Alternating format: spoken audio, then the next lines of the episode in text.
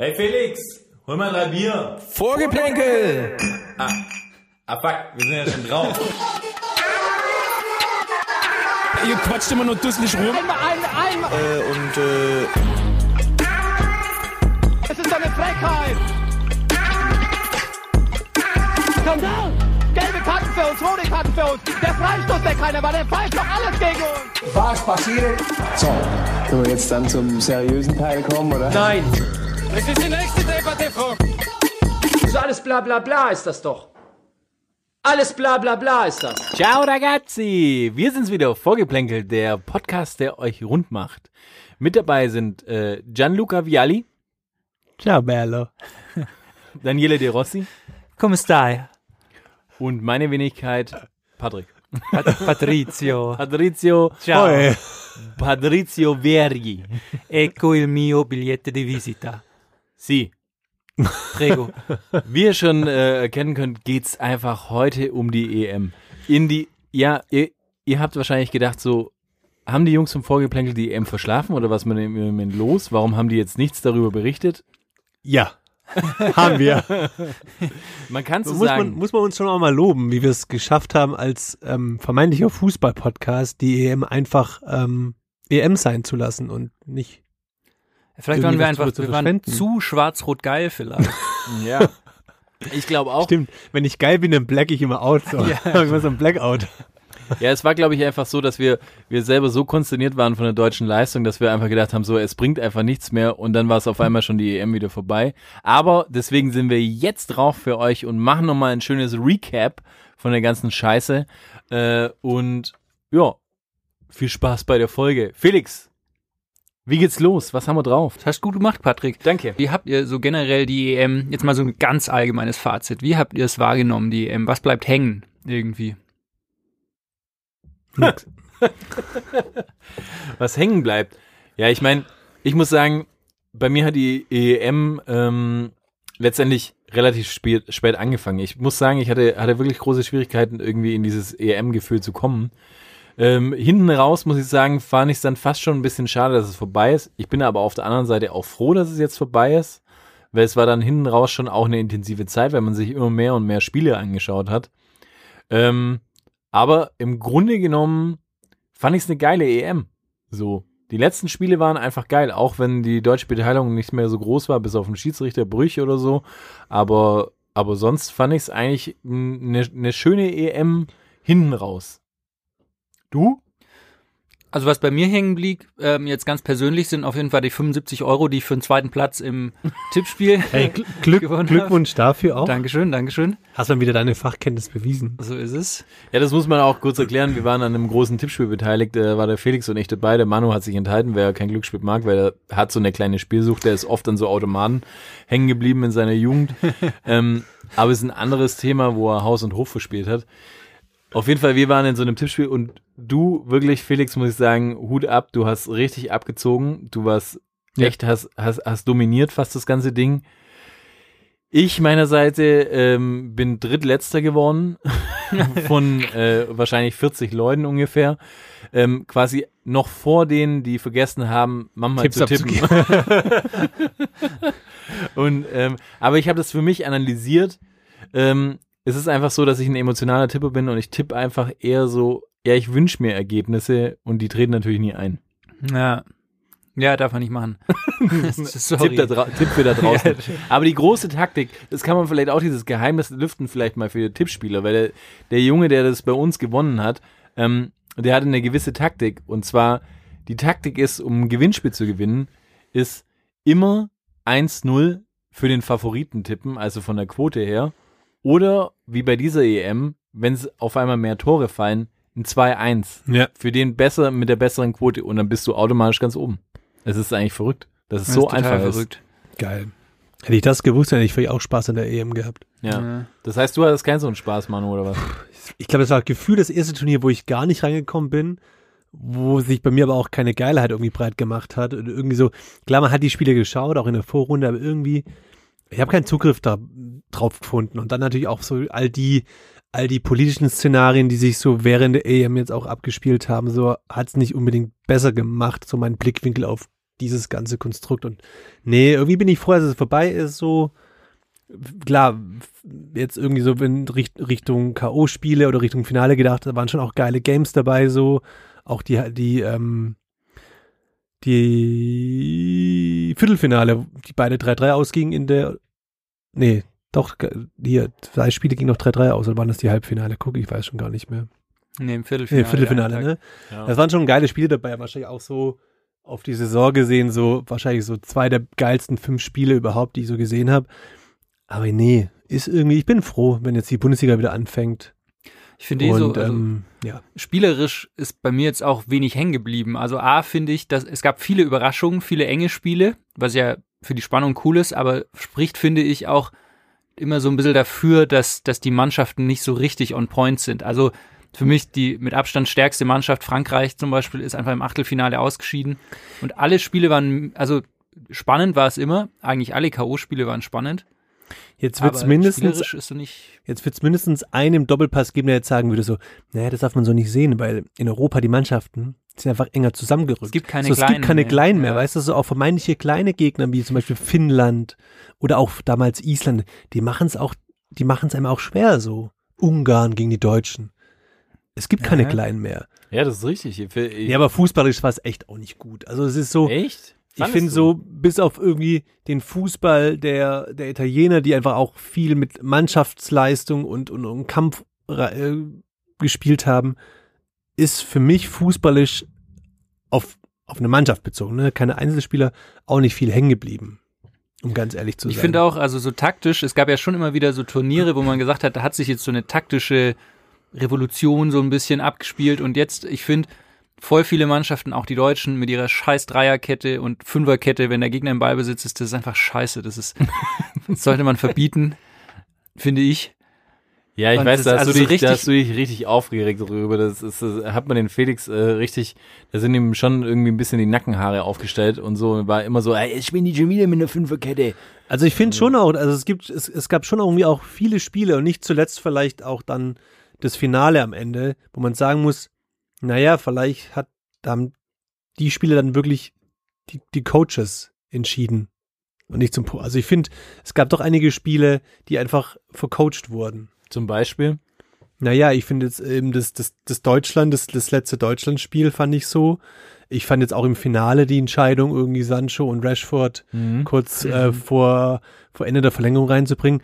Nur ein paar, um, um, um um jetzt mal zwei zu nennen, ähm, fand ich schon auch, dass du da einfach auch gesehen hast, dass natürlich auch selbst die Trainer da nicht zufrieden waren mit der Mannschaftsleistung und dann probiert haben, noch im Spiel irgendwelche taktischen Vorgaben umzustellen, die halt dann meistens nicht von Erfolg gekrönt waren. Und da ist wieder die Frage, waren die, waren die, waren die Spieler überspielt? Gab es zu wenig Vorbereitungszeit als Nationalmannschaft in Vorbereitung auf das Turnier? Naja, Keine, ich finde kein, keine Ahnung, aber ich finde ja auch, äh, die, die, die Ironie an der ganzen Sache ist doch auch so, dass man das, was man sich die ganze Zeit von Löw gewünscht hat, dass er mehr eingreift, hat dann irgendwie Southgate im Finale gemacht und er hat es einfach genau also Komplett verschissen einfach. Ja. Das muss man ja wirklich True. sagen, so. Ähm, aber mal nochmal zum Finale irgendwie so. Seid ihr zufrieden mit dem Europameister oder? voll und ganz. Voll und ganz. Ja. Ich finde auch, dass die, also mit Ausnahme von dem Spiel gegen Österreich, das war, da haben sie echt Glück gehabt, die Italiener. Aber ansonsten sind die doch eigentlich, also war jetzt schon, finde ich, die beste Mannschaft in der Vorrunde Ja. Mhm. und sind dann doch relativ souverän durchmarschiert, bis auf Österreich eben. Ich fand, ich Die fand Ösis eben, hätten es packen können. es war die einzigste Mannschaft, bei der, du, bei der du eigentlich von Anfang an gesagt hast, schon nach dem Eröffnungsspiel, so, hey, wenn die die, die Pace aufrechterhalten, ist es auf jeden Fall ein ernstzunehmender Kandidat. Und, ja, ja, voll. und das hattest du bei den vermeintlichen Top-Favoriten, wie es eben Frankreich war, wie es mal wieder Belgien war, ja, ja, Belgien, der Ähm, ewige Favorit. hast du halt irgendwie nie das Gefühl gehabt, dass sie wirklich die PS, die sie als Spielmaterial auch haben, auf die Straße bringen. Mhm. Also, sorry. Ja, ich sehe es auch so. Also ich denke auch, dass ich würde sagen, wir sind Italien.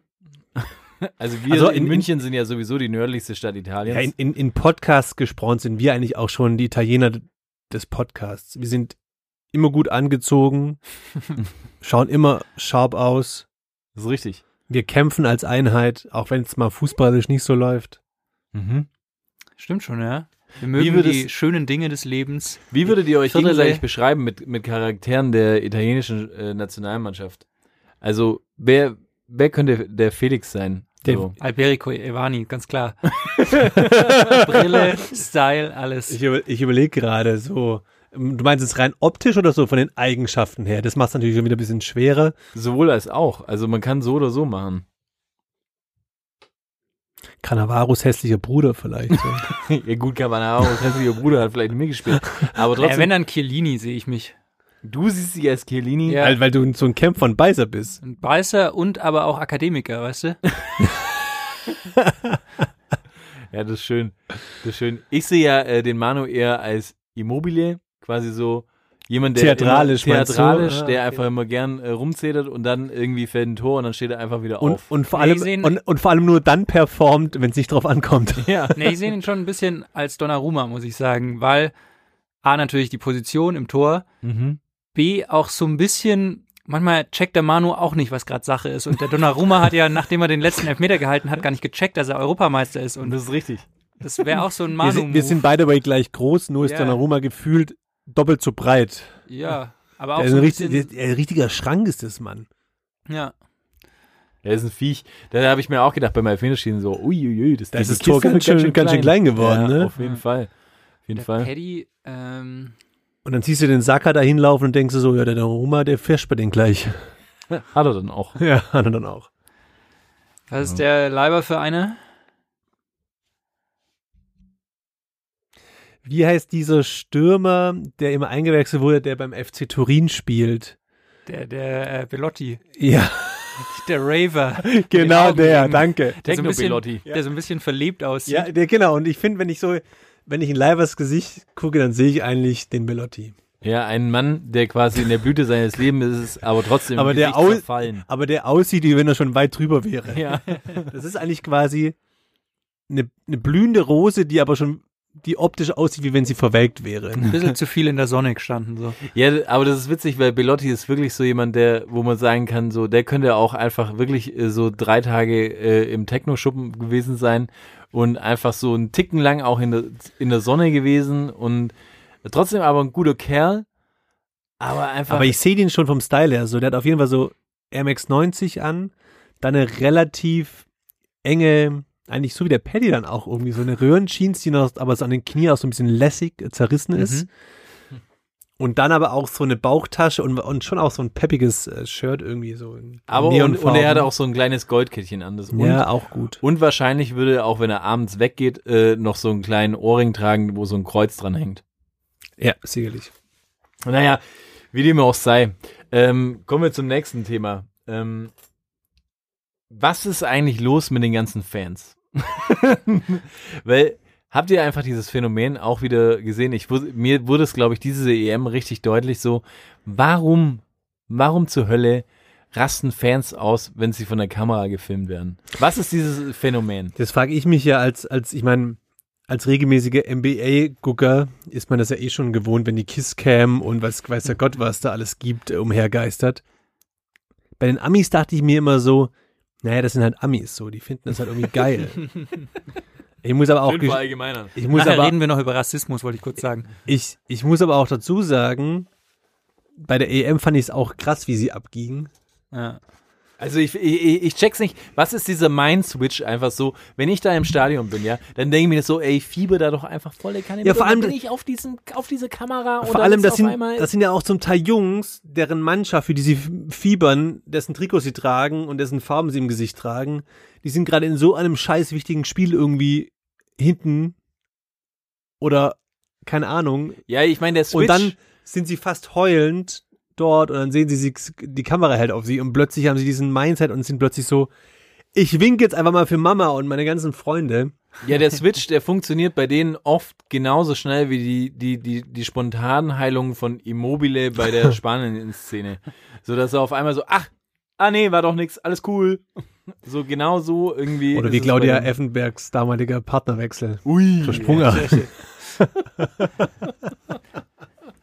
Nee, aber jetzt mal, um den, um den ganzen mal ernsthaft äh, eine Erklärung irgendwie. Oh, äh, Ui, ui, ui. okay, ja, der der, feine der. Akademiker. Ja, nein, also ich meine, es ist ja schon krass. So ein WM- oder EM-Finale guckt wahrscheinlich weltweit ein paar hundert Millionen Menschen gucken sich das an. Das heißt, wenn du Großaufnahme bist, sehen gerade ein paar hundert Millionen Menschen deine Fresse. Ich meine, das ist dreimal so viel wie unseren Podcast hören, musst du dir auch mal Ja, aber geben. Insta Insta Ja. Instagram-Likes kriegst du trotzdem keine. Ja, aber und aber- auf der anderen Seite aber ist dann so, dass du doch, ich, ich finde ja, als, als Zuschauer musst du ja einfach dann bereit sein, so zu jeder Zeit abliefern zu können. Da musst du einfach sagen so, okay, was passiert jetzt? Ich Aber- weiß, dass wenn die Kamera auf mich kommt, was wäre jetzt die coolste Aktion, ja, die ich dann einfach bringen kann? geil schauen. Aber die ne? liefern Ja. ja. nicht ab, oder? Nee, also, eben nicht. Ja, Und es, also du meinst, in, du musst dich vorbereiten, du musst dir irgendwas Geiles ausdenken. So, Ja. T-Shirt aufreißen wie der Hulkster richtig. oder so.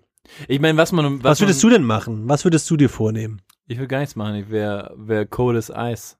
So wie Donnarumma nach dem Elfmeterschießen. Einfach, einfach ganz normal schauen. Was Weil du es auch nicht checken würdest. Ja, einfach. eben.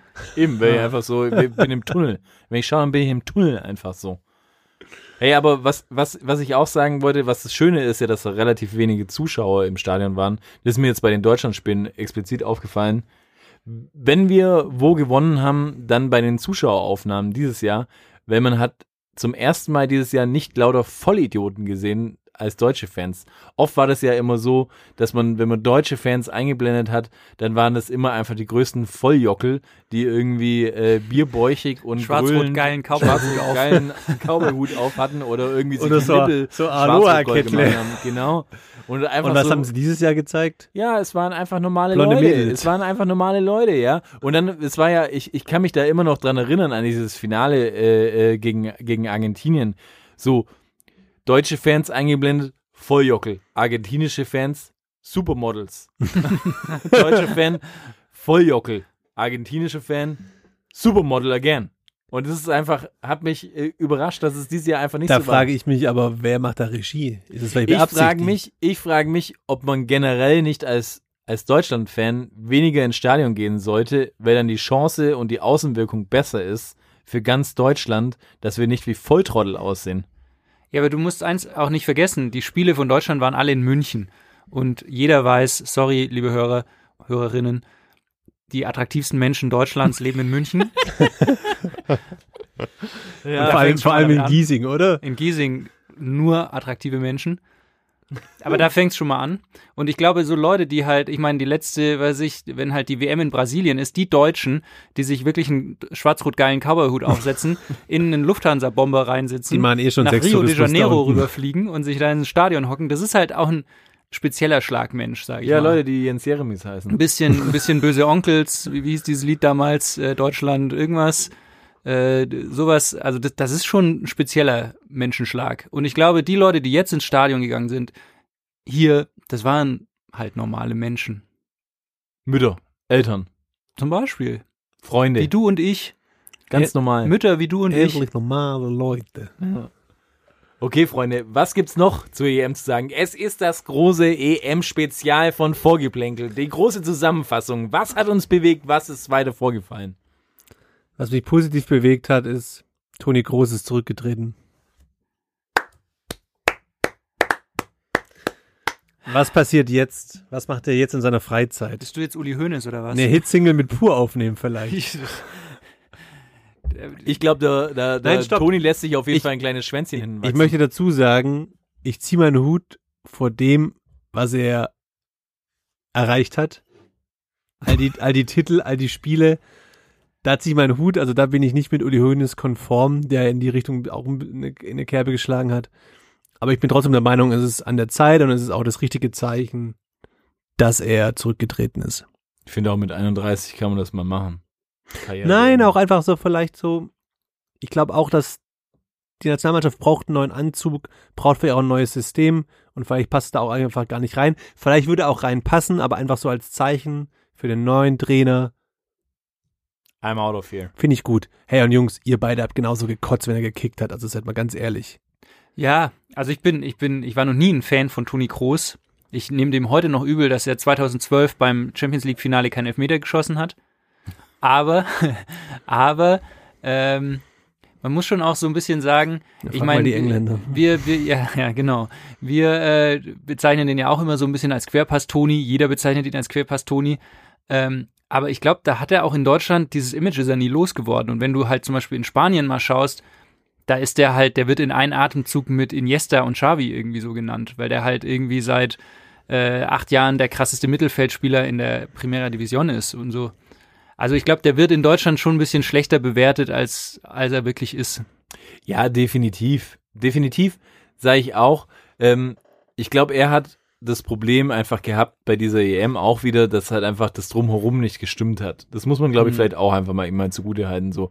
Ich meine, ich bin auch kein großer Fan von seiner Spielweise, aber ich finde auch, er ist ein herausragender Spieler. Absolut. Und das ist ja das auch, was, was, was meine Meinung einfach immer war, dass einfach das Problem ist, die anderen Spieler draußen rum, die haben einfach, sind einfach keine Real Madrid-Spieler gewesen oder nicht in der Form einer Real Madrid-Mannschaft in der Hochzeit, sag ich mal. Und dann kannst du halt als Toni Groß auch nicht glänzen. Aber ja, die Kritik von Hönes äh, ähm, ist ja, ja, gut, aber der senile alte Mann, ich meine, der müsste eh demnächst mal so Ja, das Handy aber ist ja auch weggenommen doch bekommen schön. Aber ich meine, ist doch auch schön, dass sich auch jemand mal irgendwie wieder traut, was, sonst hätten wir hier auch nichts zu diskutieren, der irgendwie mal wieder ein bisschen Feuer in die Wunde bricht. Und letztendlich muss man doch auch sagen, er hat doch auch Deutschland äh, äh, aus, der, aus der Seele gesprochen. Nicht, dass ich Uli Hoeneß mag oder irgendwie so oder so große Sympathien noch für ihn heg, aber trotzdem denke ich mir, so ganz Deutschland hat auch die Meinung vertreten, dass Toni Groß äh, äh, aus der Nationalmannschaft zurücktreten soll. Und er hat einfach nur die Stimme des Volkes war Uli Hoeneß. Oh, fuck. Ja, aber ist doch so einfach so. Jeder hat doch gesagt einfach so, hey, ciao. Wird man Wir ja wohl noch sagen Toni mehr. dürfen, ne? Wird man ja wohl noch sagen dürfen, dass man keinen Toni Groß mehr in der Mannschaft haben will. Was darf man denn in Deutschland überhaupt noch sagen? Darf man nicht Haben mehr sagen, dass man, Meinungsfreiheit hier oder ja, nicht? dass man einfach nicht mehr einen Toni Groß in der Nationalmannschaft haben darf? Will. Ja? Hat er denn noch Was gesagt? darf man noch sagen? Hat er noch gesagt, wir leben in einer Demokratie, ne? Eben. Jeder kann sagen, was er will. Eben. Toni Groß hat ja auch sehr nett Wird- reagiert. Wird jetzt ja halt für uns auch ein bisschen gefährlich. Jetzt hat der Toni Groß mehr Zeit und kann endlich mal beim Podcasten Gas geben. Meinst du, dann zieht er in den Charts an uns Und vorbei jetzt, oder wie? Vielleicht könnte der Podcast dann ausnahmsweise auch mal gut werden. Dann könnte er aber vorbeiziehen. Ich denke nicht. Das Einzige, was an ihm vorbeizieht, ist irgendwie äh, der Rasierer, der sein, seine Haare immer kürzer machen lässt, da das da oben dran ist. Aber, Aber gibt sonst was, was euch noch irgendwie bewegt hat? Was aber warte mal, warte mal. Stopp, Kurz, sorry. groß, äh, wir müssen noch ein Resümee ziehen, das haben wir ja gelernt, dass man immer irgendwie so, äh, wir müssen ja auch eine Die Meinung Fragen, haben, die wir stellen, auch beantworten. beantworten. Ja. Findest du es gut, dass er zurückgetreten ist, Felix? Ja, Manu? Ja, ich habe ja eh das Ganze angefangen, ja. Ja. Ich find's auch okay. nee, dann ändere ich meine Meinung und sage nein. Einfach, damit wir nicht alle der gleichen Meinung sind. Ist gut, immer ein bisschen reiben. Toni, das, das Toni wäre unser Mann für den Neuaufbau gewesen. Um ihn kann man eine Mannschaft bilden. So ist es. Ja, aber was ist sonst hängen geblieben? Weil ich, ich finde ja, das Krasse an diesem Turnier war, habe ich gerade schon gesagt, fußballerisch ist wenig hängen geblieben, aber es ist so krass viel außenrum hängen geblieben. Ich meine, es fing an schon, wir Mit leben eineinhalb Greenpeace-Flieger. Der Greenpeace-Flieger. ist hängen geblieben. Der ist tatsächlich hängen geblieben. Ich meine, also wenn man mal ganz ehrlich, wer, wer, wer so krass hängen bleibt irgendwie in einem Stadionseil, also das ist eigentlich krass, was das für ein Opener auch war für München. Vor allem, Die wie große fast- Sicherheitsstadt. Wie er fast äh, Deschamps ge äh, geköpft, geköpft hätte mit seinem. Jetzt überleg dir mal, wenn da in dem Moment irgendwie äh, hier, der fliegt da rein. In die, ja. Was war das, die Spider-Cam, oder? Das war noch, Ja, das war ja. noch die Ja. Drähte von der Spider-Cam. Ja, und ich meine, da hinten ist ja so ein Rollator und gerade in dem Moment versucht noch Deschamps den letzten, letzten äh, äh, Coach zu machen und dann geht der Arm direkt in den Propeller rein. Das ist einfach, das sind Szenen, die kennst du nur von Simpsons aus Itchy und Scratchy. so, da, da haut's einfach dann mal den ganzen Splatter weg. Es ist echt, das wäre krass gewesen. Ich meine, überleg Ja. dir das mal. Ja, Dann ja. würden wir nicht jetzt über Eriksen und alle möglichen reden, dann würden wir über den äh, geköpften Deschamps reden. Das wäre ein Auftrag von der EM gewesen. Aber ja. true. Äh, ja, Aber ich meine, damit fing es an. Dann, äh, ich meine, wir leben seit, a- seit, seit anderthalb Jahren jetzt in einem Lockdown und dann ist plötzlich in England die Hütte voll, in, in äh, Budapest die Hütte voll, überall feiern sie Bierpartys.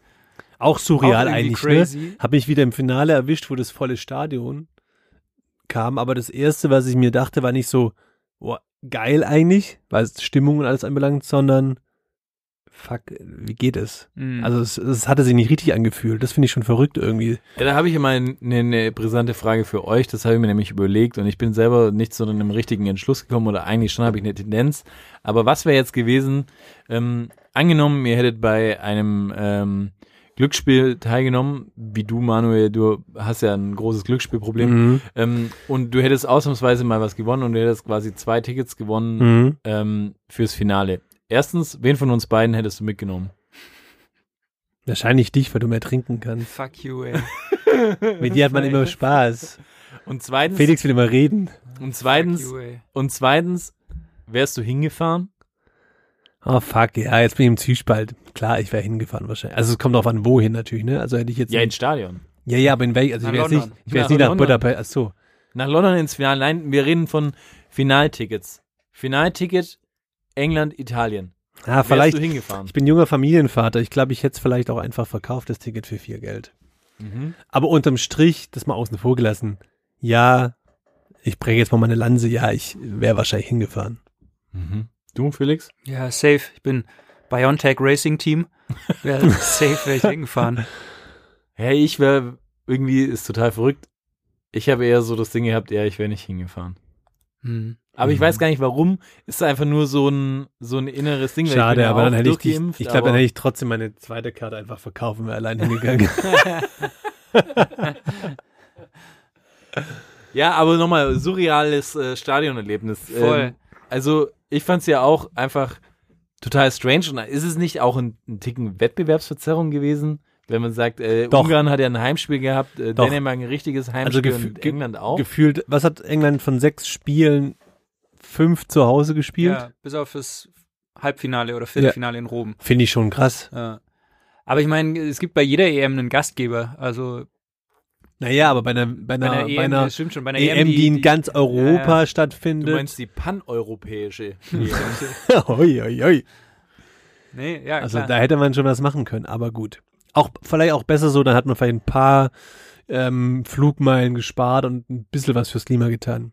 Aber generell Ho, denkt ho, ihr ho. eigentlich, findet, hättet, habt ihr das, jetzt mal Corona abgesehen, hättet ihr das Konzept von dieser paneuropäischen EM gut gefunden? Nein, allein schon, selbst Pandemie außen vor, allein schon in einem Zeitalter, wo wir einfach über Nachhaltigkeit sprechen und du dann einfach so Mannschaften durch den ganzen Kontinent jagst. Ähm, nee. Ich sag dir, was ich vermisst habe. Normalerweise hast du immer bei einer EM oder einer WM, ich meine, wir schauen ja in ARD und ZDF, das richtet sich das Programm auch eher so ein bisschen an ältere Genera Generation. Ja, da hast du mich. dann immer so geile Reportagen, wo dann irgendwie so ein Reporter so Land und Leute erkundet, weißt du so? da, da wird dann nochmal in, in, in, in Spanien schaut man sich dann so eine Stierkampfarena an oder Mhm. in Italien wird dann irgendwie so eine Pizzeria in Neapel von 1874 nochmal angeschaut. Ja, oder in der Schweiz irgendwie auf so einer Alm in so einer schönen Käserei. Genau. Und das ist so dieses, dieses, dass du, wenn du so ein Spiel anschaust und dann diese anderthalb Stunden zwischen zwei Spielen, die du irgendwie überbrücken musst, wo du dann irgendwie so eine scheiß äh, Doku über irgendwas anguckst, das habe ich so ein bisschen, so dieses, dieses Folkloristische habe ich ein bisschen vermisst. Ja, und ich, und, und ich glaube, das, das war, glaube ich, auch der Grund, warum auch bei vielen Leuten so das Feuer gar nicht entfacht wurde. So, wenn du es zentralisiert auf einem Land hast, dann wird, dann ist so in diesem Land so diese unbändige Vibe zu spüren, wie die Leute Bock haben auf diese, dieses Turnier. Und so irgendwie hattest du jetzt mal, bis auf die besoffenen Engländer, so kein Land, wo du das Gefühl hattest, so da ist so richtig, das, das Land brodelt. Ja, aber auf der anderen Seite, es fällt mir jetzt gerade erst auf, man hat ja vor der EM immer gesagt, das ist eigentlich jetzt während Corona gerade scheiße, weil man will ja jetzt nicht, dass die Leute quer durch Europa reisen. So, aber auf der anderen Seite, wenn es jetzt zum Beispiel die ganze EM in England gewesen wäre, dann hätte ja gar niemand dahin reisen können. Dann hätte ja niemand seine Mannschaft quasi im Stadion. Ja, aber vielleicht jetzt einfach ein paar Infizierte weniger gegeben. ja, true. Was halt auch hängen geblieben ist, finde ich, wie so eine, wie so eine Corona-Aerosolwolke ein bisschen. ähm, Von dem, halt von dem einfach- fetten, besoffenen Engländer. genau. Ist halt einfach so, finde ich, dass der Fußball in vielerlei Hinsicht ein bisschen ein schlechtes Bild gemacht hat. Also äh, über dieses ganze Regenbogenthema haben wir letzte Folge schon geredet. Jetzt nach dem Finale ähm, England drei schwarze Jungs haben die Elfmeter verschossen und der Rassismus, der sich eigentlich schon in den, in den Spielen in St. Petersburg, in Budapest, aber auch in London, ne, also die sind ja in der Vorrunde schon, als die für Black Lives Matter auf die Knie gegangen sind, wurden die ausgebuht im eigenen Stadion, muss man sich auch mal vorstellen. Und jetzt bricht sich's halt komplett Bann und alle, alle, alle äh, Dämme sind gebrochen quasi. Es ist, es ist crazy. Das ist absurd. Ich, ich, ich finde ich finde ja leider, dass der Fußball die Fehler nicht zum ersten Mal macht. Ich meine, das ist ja ständig so. Gefühlt scheint es aber irgendwie so, so eine sehr niedrige Schmerzgrenze zu geben, in dem sich Leute dann zu, zu einem Thema äußern oder das eben auch kundtun. Also du hast ja, du hast ja leider ganz oft so, dass bei Spielen in der Serie A oder auch in, in, in der deutschen Liga dann irgendwelche rassistischen Beleidigungen kommen, wo du dann aber schon auch merkst, dass der Großteil der Zuschauer da auch vehement dagegen ist. Aber irgendwie hatte ich so ein bisschen das Gefühl auch so jetzt über die EM hinweg, dass gerade zu diesem Thema Regenbogenfarben oder eben auch Rassismus da irgendwie die Stimmen schon sehr laut waren und sehr viel waren und irgendwie dann doch auch sehr wenig Stimmen dagegen waren, zumindest in meiner persönlichen Wahrnehmung. Das Krasse fand ich halt so, weißt du, du schaust das Finale an, du siehst, ähm, wie die drei Jungs vergeben und du weißt schon, fuck, was passieren wird die Ey. nächsten Tage. Das ist halt so krass, weißt du, in was für einer Zeit leben wir, dass du einfach schon weißt, drei Jungs verschießen einen Elfmeter und du weißt, da bricht Mhm. Es- jetzt die rassistische Es Hölle war mein, es war mein aller, allererster Gedanke, als er Saka verschossen hat. Voll. Fuck, das wird leider jetzt genau in die Richtung gehen. Und dabei bin ich eine, ein weisen Typ, der halt mit dem Thema eigentlich noch gar nicht konfrontiert wurde in seinem Leben. So, und trotzdem ist es so das erste, was sich triggert auf, auf dieses, äh, auf, auf diesen dritten verschossenen Elfmeter. Und das ist schon, schon sehr bitter. Hm.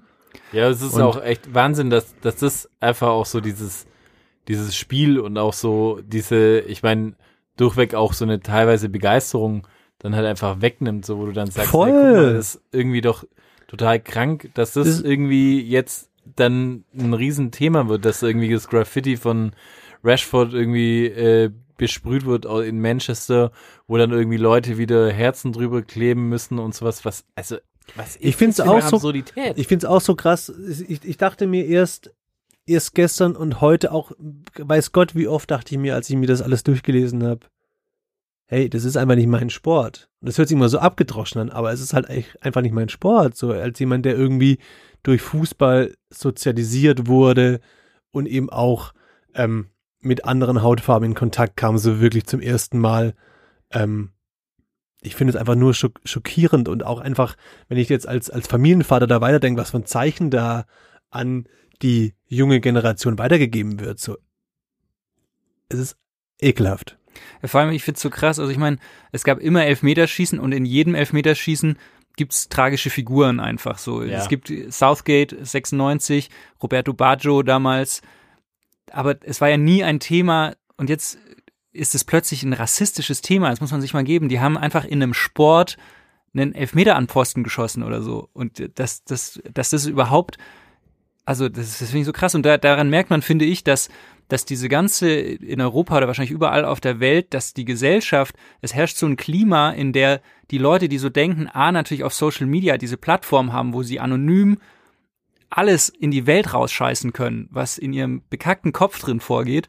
Und b natürlich durch weil halt irgendwie auf der ganzen Welt irgendwelche irgendwelche äh, Boris Johnsons und Trumps und Orbans an der Macht sind, die haben, die fühlen sich so bestätigt und und gespiegelt in ihrem eigenen Denken, dass die dass die sich einfach trauen, sowas überhaupt zu denken und zu äußern und das ist halt so krass und da muss ich jetzt leider mal zum Rundumschlag ausholen, weil wenn ich beim Boris Gerne. Johnson bin, der ja wirklich verantwortlich ist letztlich ähm, für dieses Klima, das da herrscht, zumindest jetzt in England, finde ich es halt so krass zynisch, der dann am Tag nach dem Finale einen Tweet raushaut, wo er schreibt, Moment, äh, also jetzt auf Deutsch übersetzt, dieses Team verdient es, als Helden gelobt zu werden, nicht rassistisch beleidigt zu werden auf Social Media. Ich finde es A, krass zynisch, weil er der Typ ist, der dafür verantwortlich ist, dass dieses Klima herrscht in England und dass sich Leute so bestätigt fühlen, dass sie sich überhaupt, äh, dass sie sowas äußern können. Und das zweite ist, der versucht in so einem Tweet, oder ich weiß gar nicht, ob er es versucht, ob er einfach dumm ist oder ob er es einfach bewusst so formuliert, aber er, er, er meint, er sagt was Antirassistisches und dabei sagt er schon wieder was Rassistisches, weil, was heißt denn, die haben es nicht verdient, äh, In diesem, in diesem speziellen Fall. als, als müsste man sich es verdienen, nicht rassistisch beleidigt zu werden. Jeder Mensch hat das Recht, nicht rassistisch beleidigt zu werden, einfach weil er ein Mensch ist, nicht weil er äh, gut Fußball spielen kann oder so. Also das, was er sagt, ist, solange die Jungs gut Fußball spielen, dürfen die nicht rassistisch beleidigt werden. Und das ist halt, das ist unfassbar rassistisch und ich glaube, das checkt er nicht mal. Oder er checkt's und macht's halt absichtlich. Also Also- ja, ich glaube, er checkt's nicht, aber ihm ist es, glaube ich, auch einfach scheißegal und das ist noch trauriger an der ganzen Sache. ich finde ja auch, ich finde ja auch, das ganze Team, das ganze englische Team hat für mich auch komplett versagt. Vielleicht den Harry Kane mal außen vor. Aber ich finde einfach so, man hat jetzt auch in den letzten zwei Tagen gemerkt, zumindest ist bis auf Harry Kanes Statement hm. und eben auf, äh, auf Rashfords äh, Statement, aber der leider einer der Betroffenen ist, ist da keiner aufgestanden und hat gesagt so, hey, was für eine Scheiße, für eine Kackscheiße ist das? So, die Jungs gehören zu uns, zu dem Team, zu dem Land. Ähm, und ich kann mich noch entsinnen, das war, glaube ich, beim letzten großen Turnier, als auch einer der Spieler von Schweden, glaube ich, ähm, auch ähm, Opfer rassistischer Beleidigung wurde im Spiel, als dann die ganze Mannschaft eine Pressekonferenz einberufen hat und dann quasi die ganze Mannschaft versammelt ein Statement gegen Rassismus in die Welt gesetzt hatte. So, Herr Jungs, das wäre eure Chance, da was gerade zu stellen. Und da sieht man halt vielleicht auch schon, dass es einfach auch keine Mannschaft ist, so, die Mhm. dahin steht. Ja, und Sorry. muss man ja auch noch zusätzlich sagen, so wenn man dann halt auch irgendwie jetzt als Deutscher schaut man dann irgendwie auf England und denkt sich so, ja, ja, die Engländer und alles Mögliche. Aber das Ding ist halt, es wäre bei uns wahrscheinlich genauso passiert. Ja, safe. Und das muss man sich halt einfach, und das muss man sich aber halt auch irgendwie im, im, im, im Kopf klar sein, dass es genauso bei uns ist. Und das ist äh, das, was du gesagt hast, ist ein europäisches Problem oder halt ein, ein, ein, weißes global- Problem. Weißes, Ein weißes Problem. weißes Problem. Weltweit weiß Wir das sind- Problem. Die Ja. Verantwortlichen. Ja, und da muss Nicht man ja auch sagen, anderes. ja, hätte jetzt den Elfmeter wahrscheinlich die letzten drei, der Rüdiger geschossen, der Sané und der Gnabry, es wäre die gleiche Kackscheiße einfach abgegangen. Und Voll. ist einfach doch total verrückt, dass es einfach in dieser, dieser Zeit so, mein erster Gedanke war, wo die den Elfmeter verschlossen haben, so, hey, fuck, die sind einfach so jung, die sind auf jeden Fall gefickt, hat der Southgate irgendwie denen jetzt irgendwie seinen Fluch weitergetragen, so.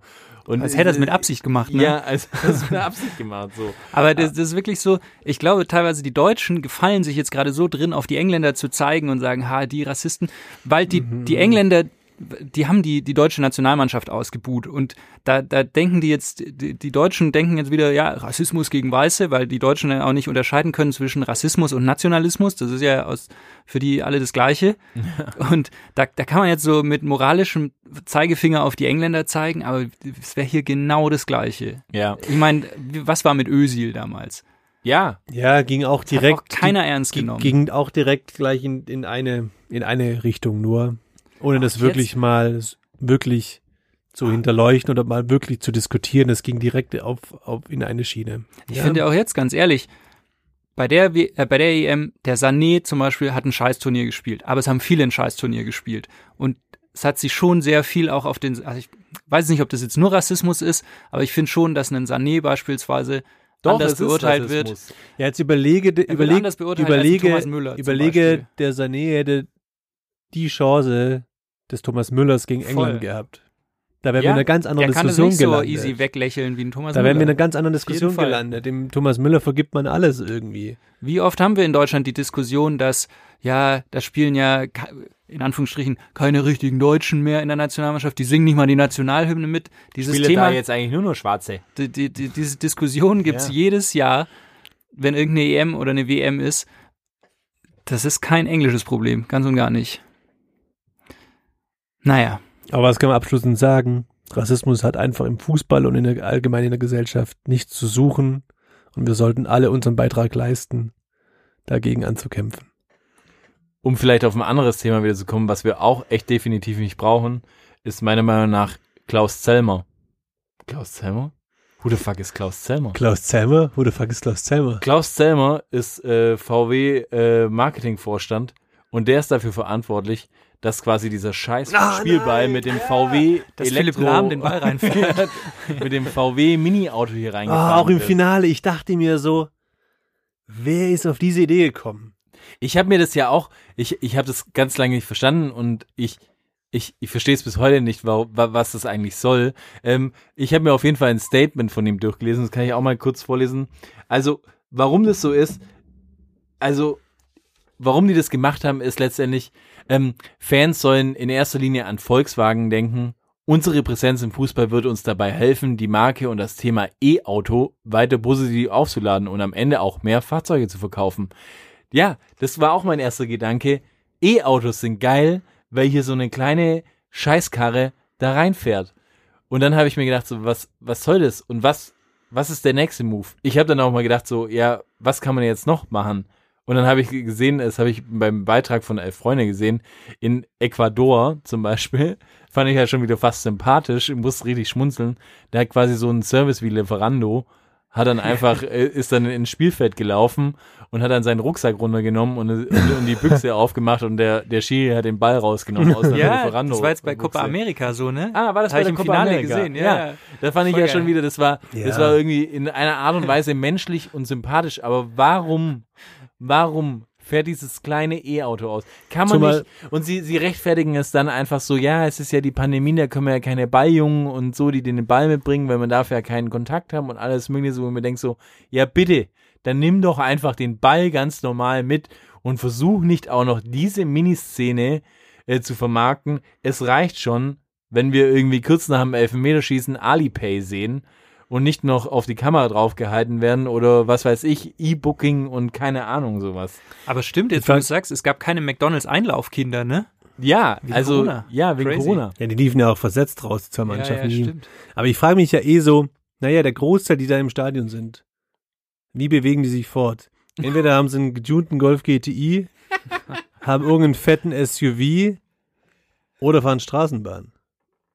Ja, wenn eine Straßenbahn So, da frage ich mich, reinfahren. wo ist da der Markt für die E-Autos? Ja, Ja, kannst aber eben. nicht aufs Spielfeld eine Schiene verlegen, damit eine Straßenbahn den Ball Können die nicht einfach kann. nächstes Mal mich fragen? Und das ist meine Frage nämlich jetzt auch als an euch. Marketing-Experten. Jetzt ist ja die WM in Ecuador, äh, ne, im Ecuador, um Ja. Gottes Willen. Das wäre ja schön in Katar. Das wäre auch so ein Vermarktungsding. Die EM in Ecuador. Die WM ist ja äh, jetzt in Katar und wie wir wissen, ist es ja auf jeden Fall ein Land, da wird auf jeden Fall ordentlich vermarktet. Ähm, was denkt ihr, wie wird bei dieser WM der Ball ins Spielfeld getragen? Ich habe zwei, zwei Vorschläge. Nicht, dass ich es wüsste, ist nur Entweder mit einem Falken, der den Ball dann fallen lässt, direkt auf den Anspielpunkt, Mhm. oder auf so einem Kamel. Überleg mal. Muss ich auch sagen. Aber den, den Falken finde ich nicht schlecht.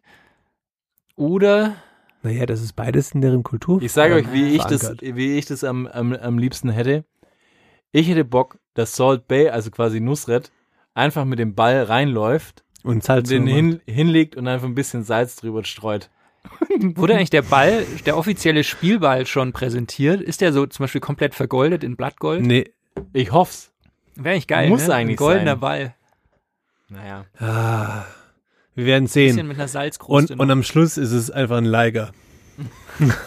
auf dem Rücken eines Leigers Das kommt könnte Salt auch noch Bay sein. reingeritten. Das könnte auch noch sein, dass quasi äh, Memphis Depay auf dem Rücken eines Leihers äh, äh, zum Mittelfeld reitet und dann quasi den Ball abgibt und weiter reitet. Aber auch nur, weil die Niederlande sich nicht qualifizieren fürs Turnier. Richtig. ja, Freunde, dann äh, würde ich sagen, haben wir jetzt noch was anderes vorbereitet. Und zwar ein magisches, tragisches Dreieck. Ich habe immer so ein bisschen Angst, wenn der Leiber sagt, ich habe was vorbereitet. das, da starre ich immer und denke mir Zack, so, Penis raus. Nee, nee, nee, nee, bleib drin. Alles gut.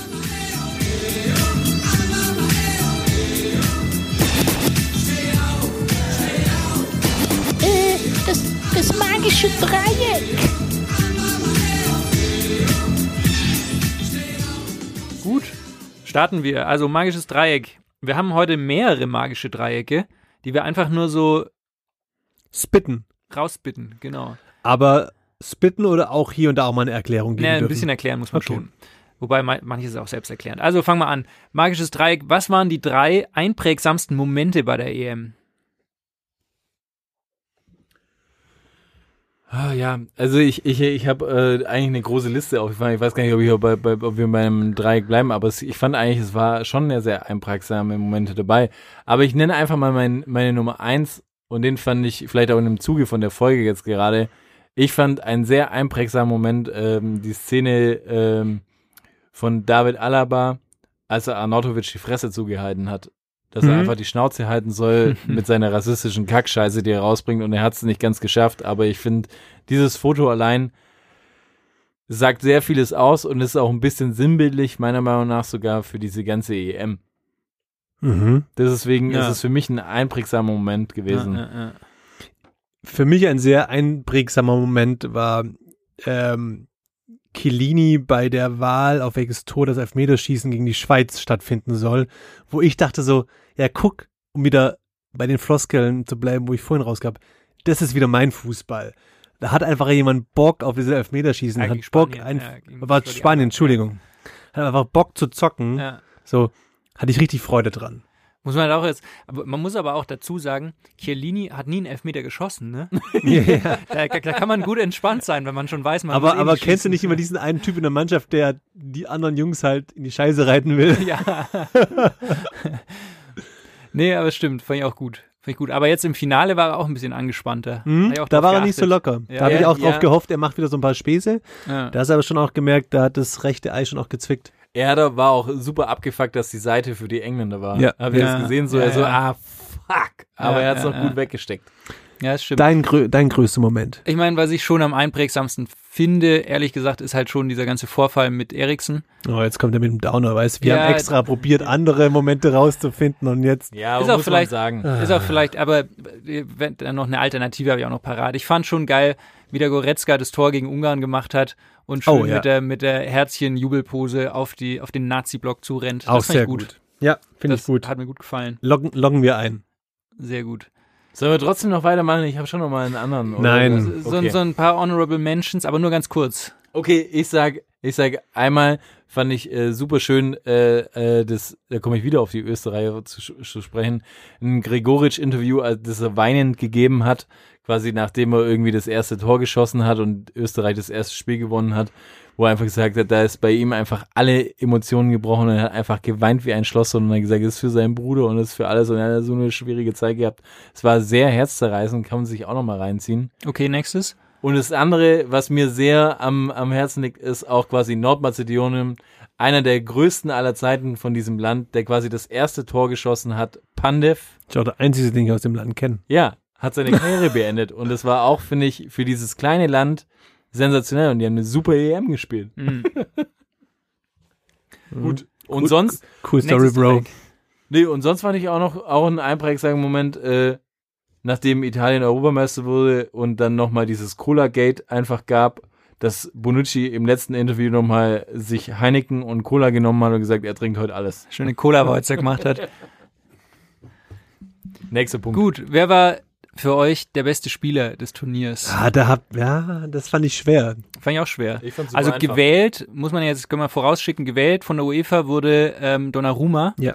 was ich schon auch ein bisschen bezeichnend finde, weil A ist es, wenn ein Torwart gewählt wird, spricht nicht fürs Turnier und B, finde ich, hat er auch gar nicht so ein überragendes Nein, Turnier gespielt. Also wenn du es vergleichst, weiß ich, Olli Kahn 2002 oder so, der halt wirklich alleine die Oder auch Deutschen mit ins Manuel Finale Neuer einfach irgendwie so in der 2010, Zeit. Ja, also Südafrika, ja. Also fand ich auch, spricht nicht dafür, dass es jetzt den überragenden Spieler gab im Turnier. Haut raus. Ich finde wahrscheinlich Raheem Sterling, der schon relativ einen großen Anteil daran Mhm. Ja. hatte, ähm, dass England ins Finale gekommen ist. Ein Hat sogenan- mich- einen sogenannten Löwenanteil. oh, ein, sehr schön. Hat mich aber auch ein bisschen abgefuckt, weil er dann irgendwann äh, in der Endphase immer so in so eine Schwalbenfliegerei gegangen ist, obwohl ich den Ja. einfach Ja, da werden, die, da werden halt die Beine schwer und ähm, Ja, die T-Rex-Arme werden schwerer Ja. und äh, fliegt einfach vorne um. wen hast du? Ja, Herr mein absoluter ähm, Topspieler ist eigentlich ähm, ein guter alter Bekannter aus der Bundesliga und zwar Danny Olmo. Oh ja, finde ich. Ja. Riesenturnier. Ja. Er hat ein Wahnsinnsturnier Safe. gespielt und ich finde auch gegen Italien hat man einfach gesehen, ich weiß gar nicht, ich, wo, wo ich einfach so, was, was ist mit dem Typ? Der muss einfach, der kann nicht bei Red Bull Leipzig spielen. Es ist einfach total verrückt. Ich fand einfach, der hat ein Wahnsinnsspiel gemacht. Der hat eben einfach nur das Pech gehabt, dass er nicht geknipst hat. Er hat, glaube ich, 85 Mal aufs Tor geschossen und einfach keinen getroffen. Aber für mich mit der beste Spieler des Turniers. Ja, bei mir, ich, ich habe mich schwer getan. Also bei mir ist es eigentlich Federico Chiesa. Mhm. Finde aber auch Patrick Schick bei den Tschechen unfassbares Turnier gespielt.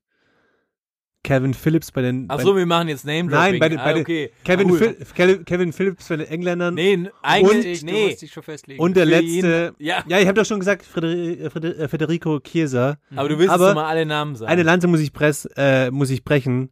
Granit Xhaka hat für mich auch ein fantastisch gutes Turnier gespielt. Ja, das stimmt. Und der hat ja dann gefehlt, als sie rausgeflogen sind. Auch weil er die Cola getrunken hat vor dem Elfmeterschießen? Nö, ich glaube einfach nur, weil er so eine coole Frisur hat.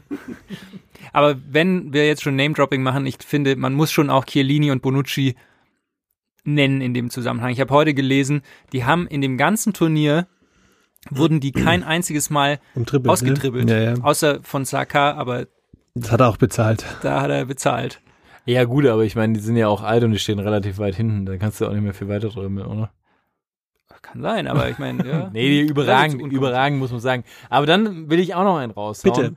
Weil vielleicht auch nicht auf dem, auf dem Hol nicht, Radar. so, hol nicht so weit aus, hau einfach raus. Okay, dann möchte ich sagen, äh, Mikkel Damsgaard.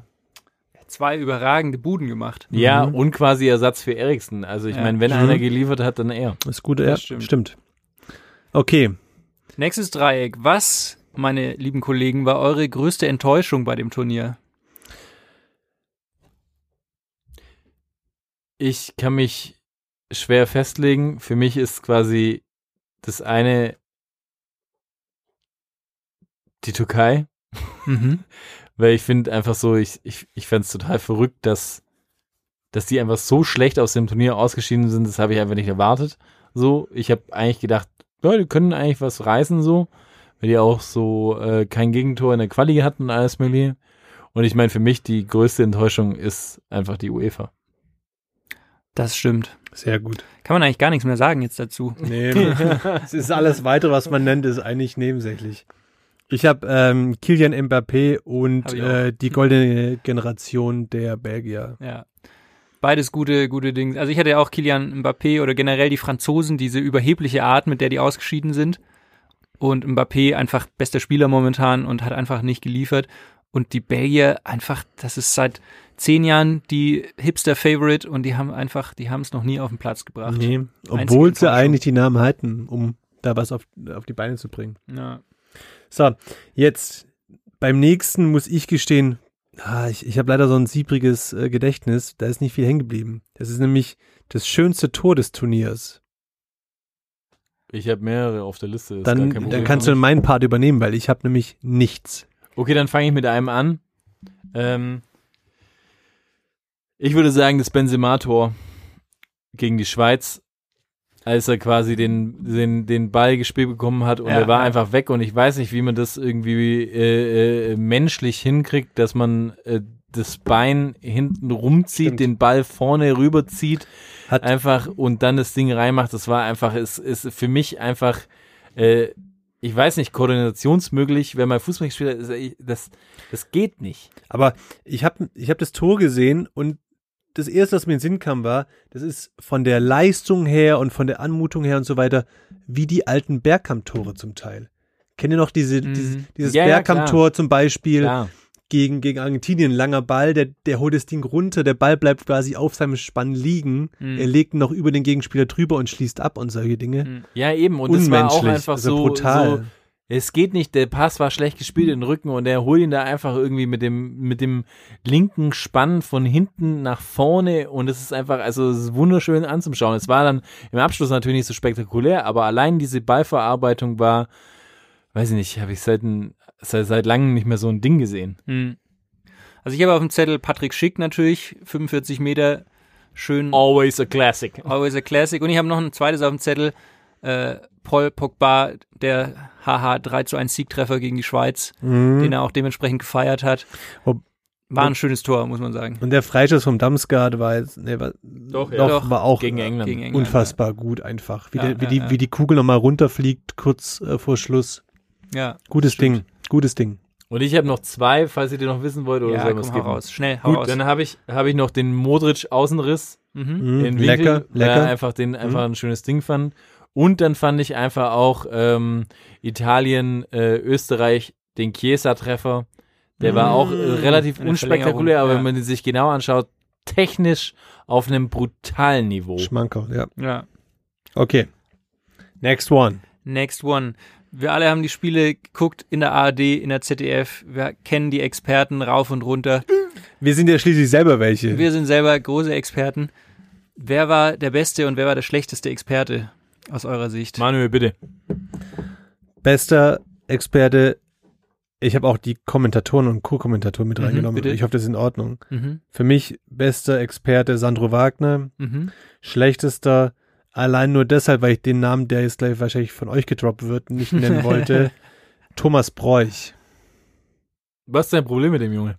Ich ja, du fand, hast die ganze EM schon so gegen ich fand gegen einfach, ja, aber hey, habt ihr dem seine Kommentare gehört und seine Art und Weise und irgendwie so, natürlich auch, vielleicht auch gar nicht seine Schuld, wie er eingebunden wurde quasi in den Spielen Mhm. und so was er befragt wurde und ich fand's einfach so, ich meine, was er sagte, hatte vielleicht Hand und Fuß, ja, da bin ich dann wiederum zu wenig äh, in der äh, in der Taktik drin, aber es war einfach so geschwollen und du hast halt gemerkt, so er will da jetzt schon auch so ein bisschen performen, aber dann irgendwie, ja, nee, das war kein, das war kein, kein Kommentar fürs Volk, so wie es der Sandro macht.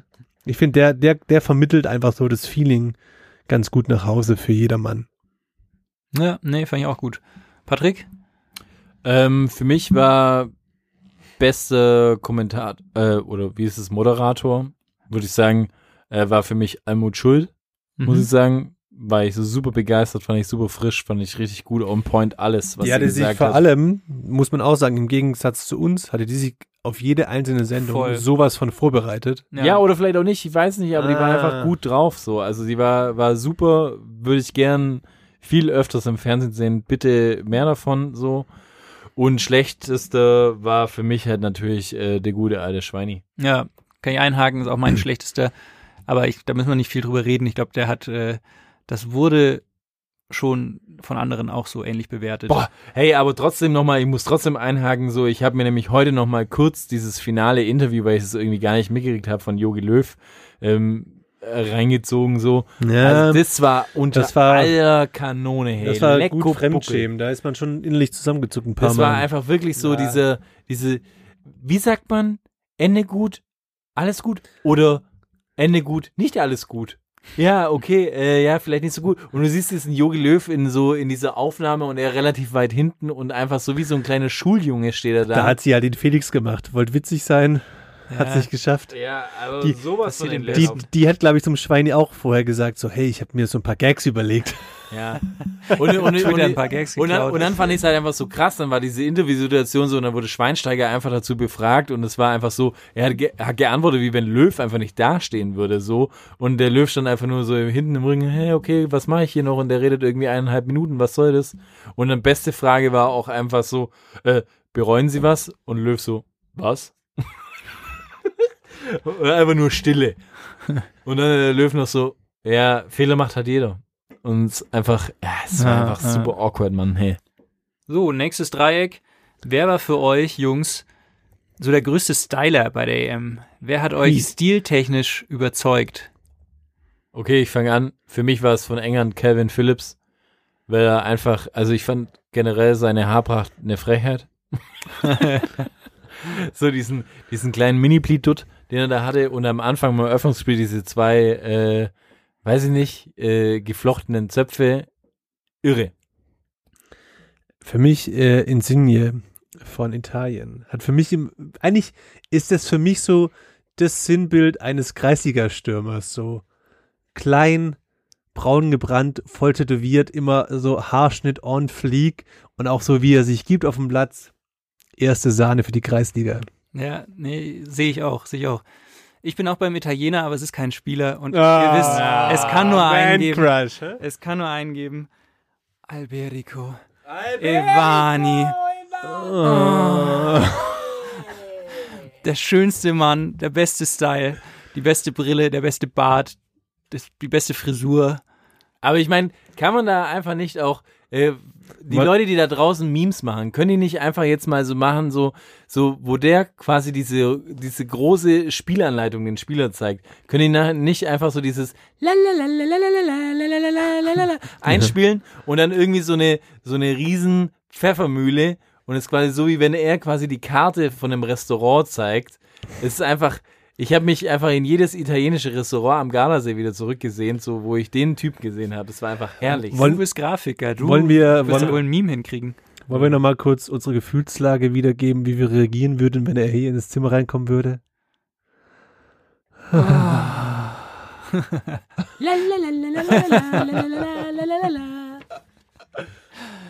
Ciao, Bello. So, guck mal, dass wir die Sache So, jetzt zu Ende beenden wir das Ding. Komm, Deckel drauf. Wer war für euch der Uprising Star? Wer könnte ein großer werden?